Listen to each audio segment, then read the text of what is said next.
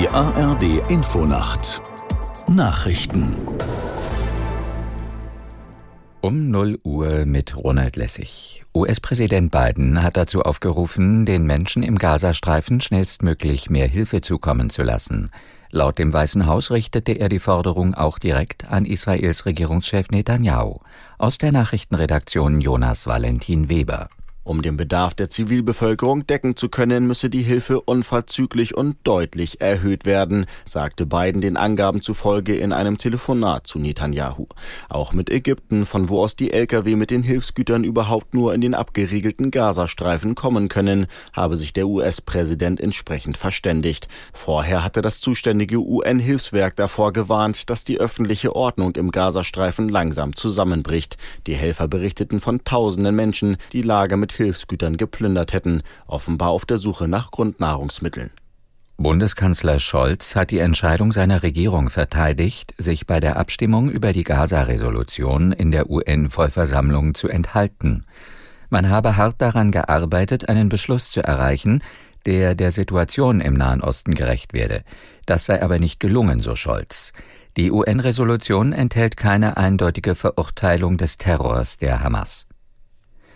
Aus Sicht der Ratsvorsitzenden der Evangelischen Kirche in Deutschland, Kurschus, ist eine Grenze der Aufnahmekapazitäten für Flüchtlinge noch lange nicht erreicht. Kurschus sprach sich in der Frankfurter Allgemeinen Zeitung für deutlich mehr legale Zugangswege nach Europa aus. Das Festlegen einer Obergrenze nannte sie eine populistische Nebelkerze. In der Fußball-Bundesliga bleibt Bayer Leverkusen auch nach dem neunten Spieltag Spitzenreiter. Am Abend besiegte Leverkusen Freiburg mit 2 zu 1. Aus der Sportredaktion Marcel Stober. Leverkusen begann dominant und spielbestimmt, doch die zwei Tore durch Wirz und Hofmann brachten nicht genug Sicherheit. Mit dem Freiburger Anschlusstor zum 2 zu 1 wurde die Partie noch spannend, weitere Treffer fielen im Duell der beiden deutschen Europa League-Teilnehmer aber nicht. Im zweiten Spiel des Tages trennten sich Eintracht Frankfurt und Borussia Dortmund nach einem intensiven Duell 3 zu 3.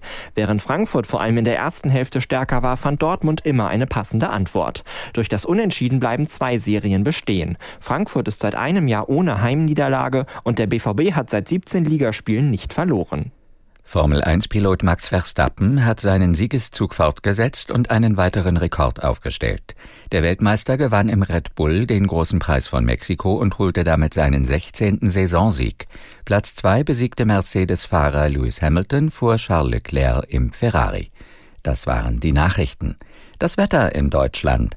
Teils dichte Wolken mit Regen, teils Auflockerungen und trocken 11 bis 4 Grad und Nebel möglich.